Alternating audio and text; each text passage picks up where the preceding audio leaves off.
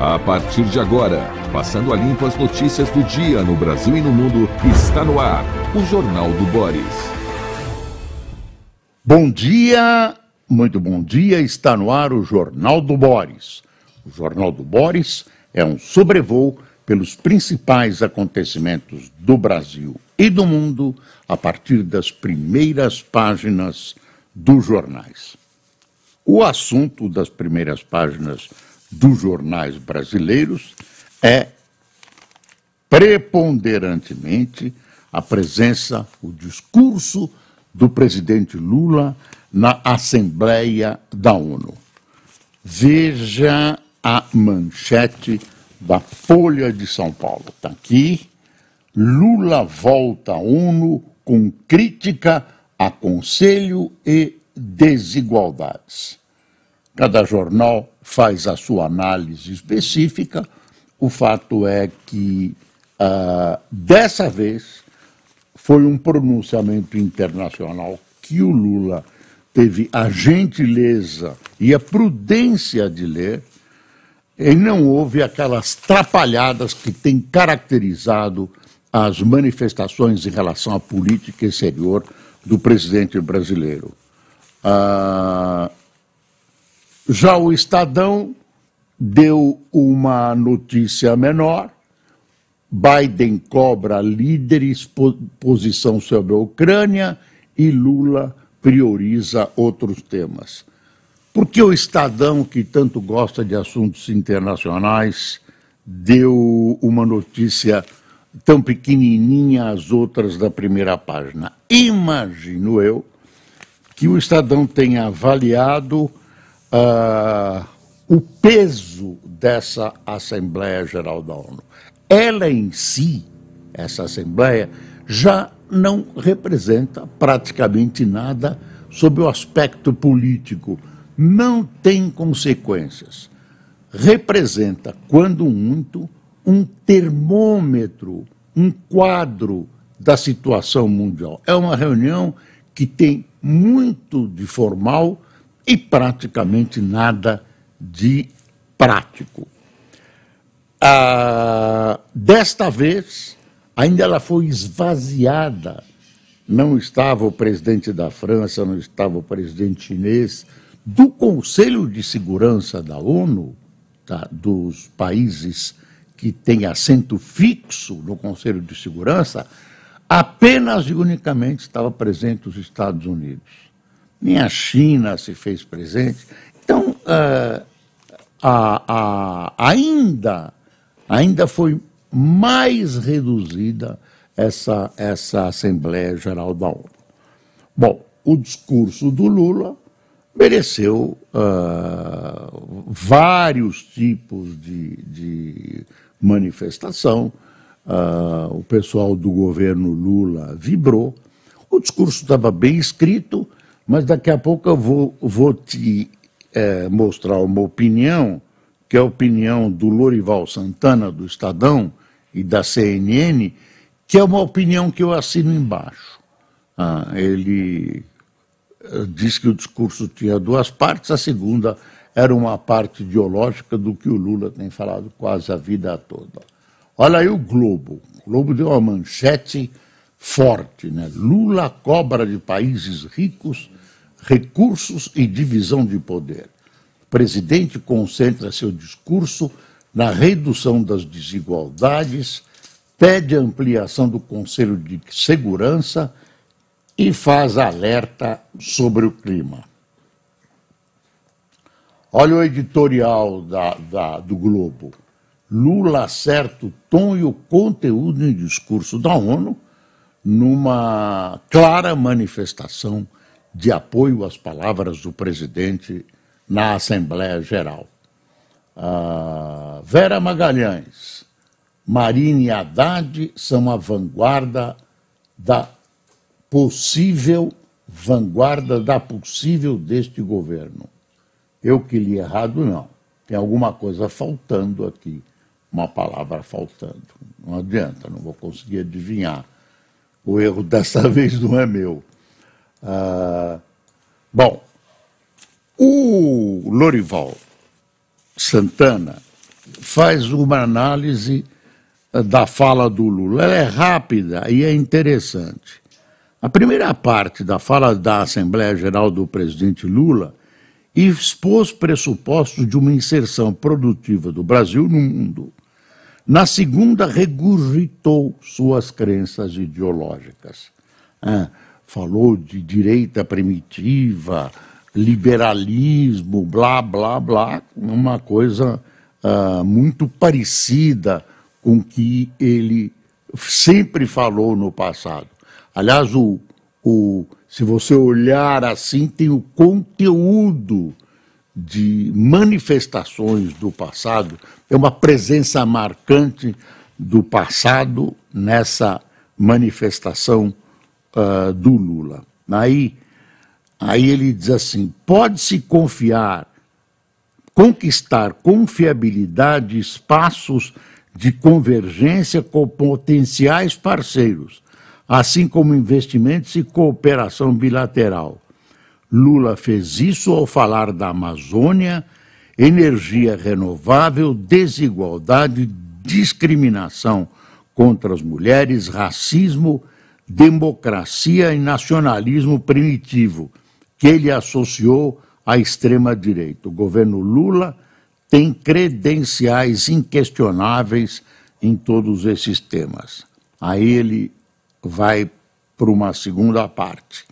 Quando começou a atacar a extrema-direita, Lula descambou para um rosário de crenças dogmáticas. Responsabilizou o neoliberalismo pelas desigualdades e perda de direito dos trabalhadores. Alguém versado em economia poderia responder que são as interferências e o tamanho excessivo do Estado que leva à injustiça social, protegendo grupos influentes e criando ineficiência. Bem pego isso no discurso uh, pelo Lorival. Hein? Uh, aí ele continua, eu vou dar um trechinho outro.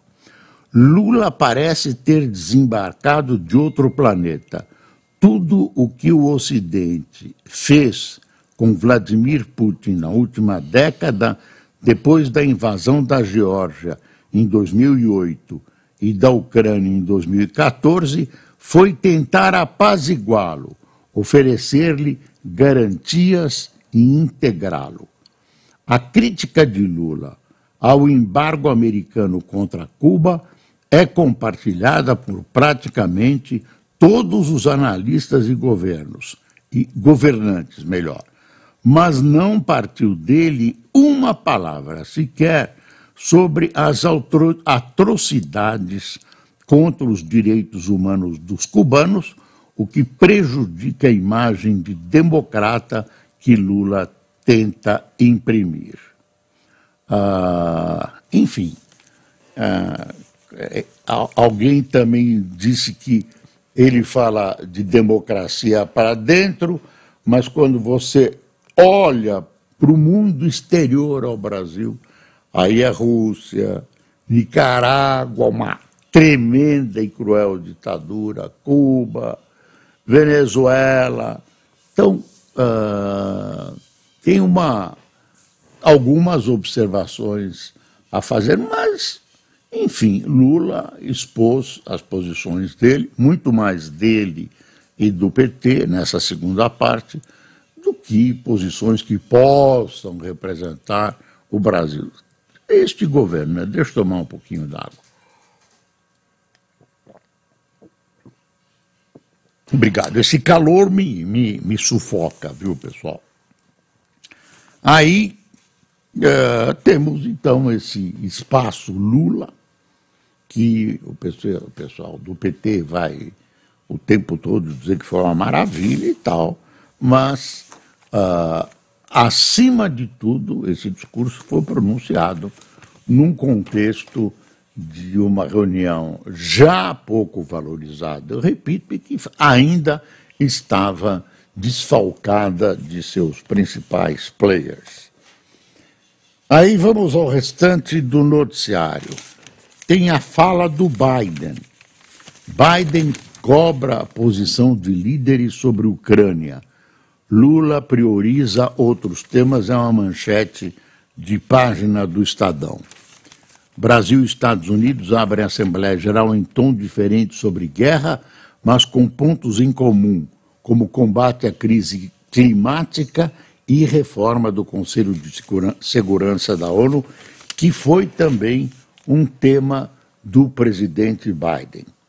Vocês viram como quem assistiu viu o presidente Biden assim muito apagado, a, a, a velhice do presidente Biden está apagando uma imagem mais vigorosa do presidente americano. Ele fala quase que mecanicamente, falta aquela chama interna de quem acredita e luta pelo que fala.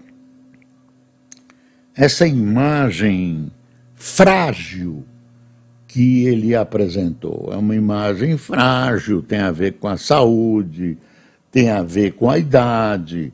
Ah, fica difícil imaginar que o Biden consiga enfrentar uma campanha e pior, um segundo mandato. É, estou achando que ele é, está uh, se apagando como presidente dos Estados Unidos. Ainda tem lenha para queimar, mas falta aquele vigor, repito, aquela chama interna, aquela explosão que caracteriza os bons líderes. Enfim, é, é uma observação pessoal. Eu acho que ele está uh, se apagando como líder e eu não sei se ele vai até o fim nessa campanha ou se ele mantém a campanha para presidente, que já está desencadeada. Ah, dá uma espiada no Globo, aqui embaixo da primeira página, a praia de Ipanema ontem. A praia de Ipanema, lotada num dia de semana, é um dos termômetros visíveis para o bloco de ar quente que atinge o país, com várias cidades beirando ontem os 40 graus. Especialista diz que onda de calor, que aumentará a partir de hoje, é um desastre negligenciado. Olha aqui que horror, né? segundo a maioria dos especialistas, criada pelo próprio homem que tem descuidado, uh, olhado muito mais uh, para os seus lucros, a sua economia, do que para o meio ambiente, né? a poluição da atmosfera, uh, que tem levado, segundo esses especialistas, a esses desastres que estamos assistindo e também a essa onda de calor que está vigorando neste momento. Ah, tem uma coisa interessante aqui no segundo caderno que eu queria registrar, porque é, é, é muito, muito interessante. Chega ao Brasil a coleção de textos escritos por Jorge Luiz Borges e Adolfo Bioy Casares a quatro mãos. Os autores argentinos compartilharam intermináveis conversas e grande parceria literária. Olha, estátuas de Borges e Bioy Casares no Café La Biela, em Buenos Aires. São estátuas nas mesas que eles costumavam frequentar. Duas figuras uh, sem querer, sem medo de errar, fantásticas da literatura mundial eu tive uma oportunidade, a honra de entrevistá-lo no programa que eu tinha na Rede Record, que era o Passando a Limpo. Uma entrevista realmente espetacular, das, das entrevistas que eu me lembro na íntegra. É difícil o entrevistado, calejado, se, se entusiasmar ou se impressionar. E eu me impressionei quando ouvi, quando entrevistei Jorge Luiz Borges. Ah, e quem leu, então, coisas fantásticas. Tem um conto dele que eu gosto muito, que é o conto ah, chamado Alfa. Ah, ele é um personagem e o cunhado dele mora, ele perde a irmã, o cunhado dele fica morando na casa, olha num buraquinho e, de, e nesse buraquinho ele descobre um outro mundo, um outro mundo fantástico. Ele chama o cunhado para compartilhar toda uma história chama o Aleph, o Aleph, que é a primeira letra do alfabeto hebraico. É, é são textos fantásticos. Ah, contas de luz e água em atraso são recorde. Estudo da Serasa aponta que as contas de serviços essenciais representaram 25% das dívidas dos brasileiros em agosto, maior patamar desde janeiro de 2019, início da série histórica. O levantamento mostra ainda que a inadimplência voltou a subir no país após quedas em junho e julho. No total, 71,74 milhões de consumidores estão no cadastro de devedores da empresa. Esse é um mau sinal. Quando o cara para de pagar água e luz, que são coisas essenciais para a vida de uma pessoa, de uma família, as coisas não estão boas. É bom a gente é, guardar isso como termômetro. Ah, eu vejo um certo fanismo ah, muito, muito incutido pelo governo de que agora sim precisa tomar cuidado com esse entusiasmo para a gente não ter uma decepção mais à frente. Falando em economia, hoje o Conselho Monetário Nacional deve apresentar uma possível nova taxa de juros. Tudo indica, tudo indica que teremos uma queda de meio por cento. Aliás, essa é a posição do mercado. Tem gente que acha que vai ser 0,25. Mas a maioria aposta em 0,5, 0,5, porque uh, as circunstâncias, né, o histórico da inflação, o momento uh, determina essa possibilidade. Uh, você, procurando pensar com a cabeça do Banco Central, chega a essa conclusão a maioria esmagadora do mercado assim pensa. Vamos esperar. Deve sair, como sempre, lá pelas seis, sete horas da noite. Ah, tem um editorial da Folha Lula na ONU, da discurso fincou em conhecidas aspirações e potencialidades da sociedade brasileira. Ah,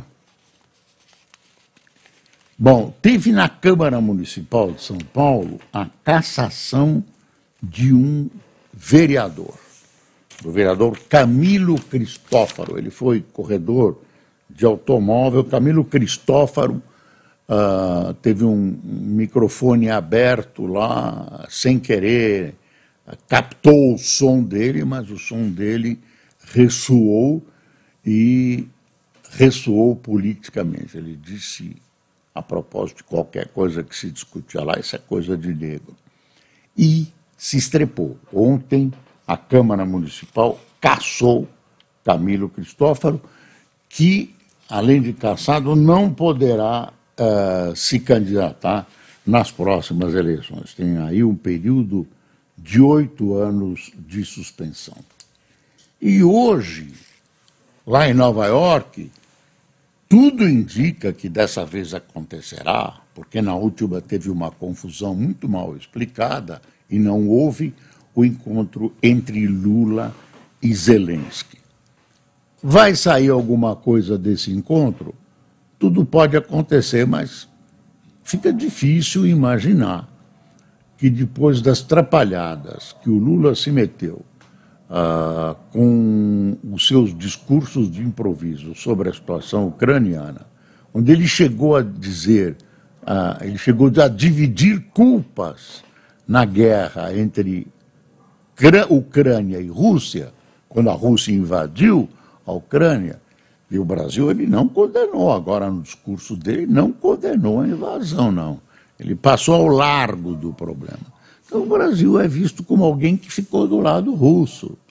Ah, você apartar uma briga com um invasor, não, ah, o certo é você acabar com a invasão. Você não vai fazer uma negociação com um inimigo dentro do seu território. Ah, e, e, aí, de repente, o Lula falou da Crimeia. Não, qualquer coisa ah, que se conseguir exclui a Crimeia, que também a Rússia roubou ah, da Ucrânia.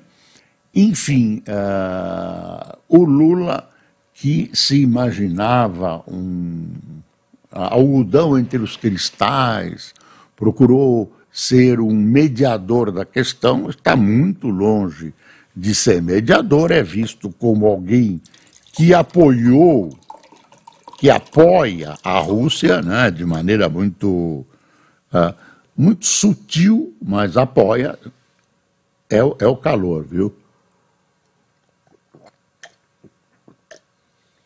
Calor e secura, calor e secura.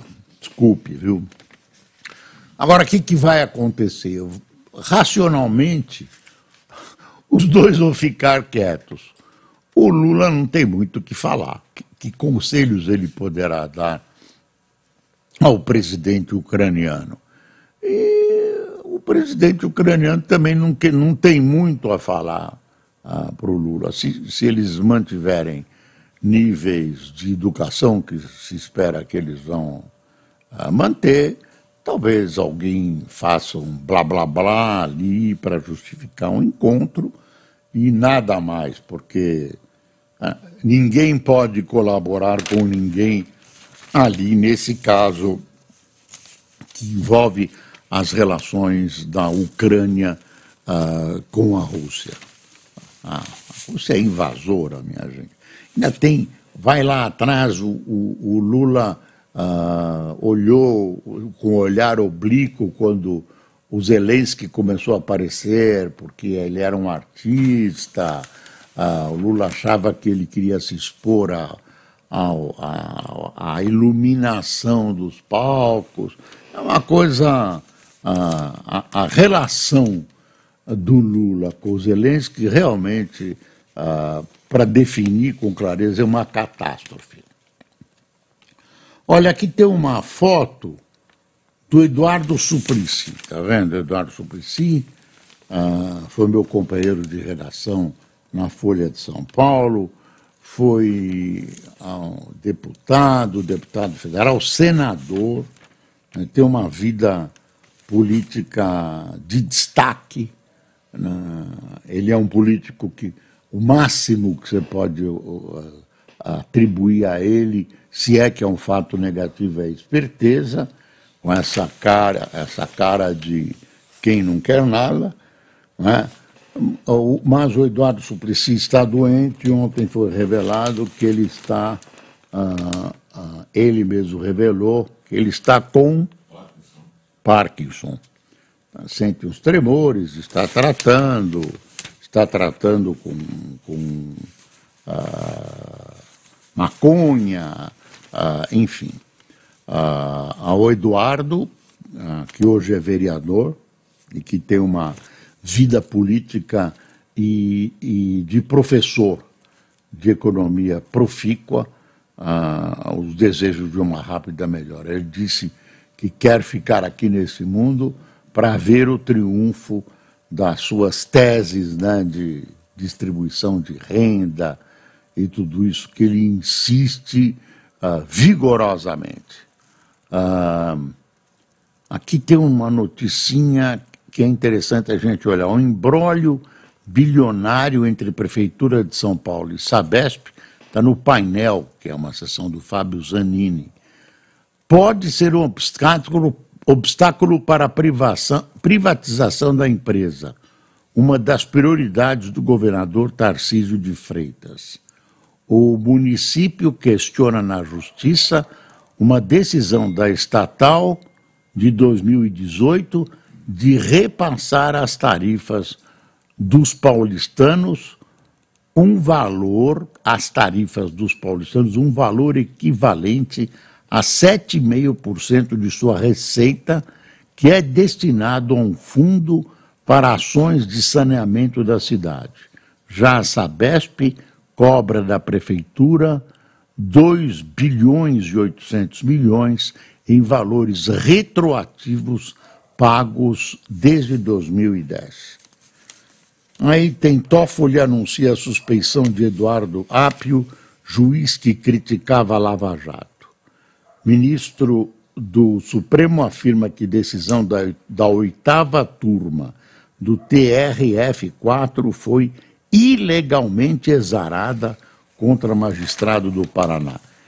Você vai vendo que as coisas vão se vão cercando, parece, olha, estamos nos vingando, a Lava Jato e Bolsonaro. E é de companhia, né? E as pessoas que os envolvem. Uh, CNJ tem três votos a zero por regra de gênero para promoção de juízes. Proposta envolve intercalar mulheres e homens conforme a abertura de vagas. Tem gente que pode achar que o que vale é a sapiência. Eu acho que sapiência por sapiência, claro, uh, sapiências iguais, intercalar é bom. Intercalar é bom. Uh, a justiça uh, é cada vez menos esse mundo masculino e precisa uh, ascensão das mulheres. Acho positivo uh, para a justiça. Dino se fortalece para a STF PT quer justiça. Sucessão na PGR em Baralha. Ministro passa a ser visto como favorito e mobiliza petistas que articulam pasta da segurança. Então, tem um rolo, querem criar a pasta da segurança, segurança no governo Lula vai de mal a pior. O espelho, a vitrine, é o governo petista estadual na Bahia, o estado onde a segurança pública faliu, e uh, a ida do ministro para o STF é uma espécie de kick-up. Né? Uh, querem uh, o, o, o, PT, determinados setores do governo querem se livrar uh, do ministro. O ministro, segundo eles, fala demais e realiza de menos, especialmente no campo da segurança que está afetando a imagem do governo, segundo os setores petistas. A PEC da anistia reserva vagas para mulheres, mas fragilita, ah, fragiliza a cota. Proposta deve ser votada nesta quarta-feira na Câmara, libera siglas a lançar só candidatos homens nas eleições. Ah, as mulheres para escanteio. Ah, Justiça manda censurar reportagem após pedido de Arthur Lira. Tribunal de Justiça do Distrito Federal decidiu censurar a reportagem da agência pública que trazia uma acusação de violência sexual contra o presidente da Câmara, deputado Arthur Lira. Ah, pronto, uh, que mais dados de cartão corporativo não foram divulgados por quatro meses. Uai, o governo Lula não fala em, em luz do sol, em faturas de Lula voltaram a ser publicadas na semana passada. Um cartão continua sem transparência. Hum, não deve ser de propósito, imagine o PT vai fazer uma coisa dessa de propósito. Alguém lá deve ter esquecido, claro. Vai aparecer tudo. Você acha que o PT tem medo que alguém diga que ele gastou mais que Lula gastou mais que os seus antecessores? Não, imagine. E tem uma notícia chata que é a guerra entre o Azerbaijão e a Armênia se pegando de novo por causa desse encrave ou enclave, como queiram, de Nogorno-Karabakh. Bom, tem muita coisa. PEC amplia a imunidade tributária de igrejas. Por quê?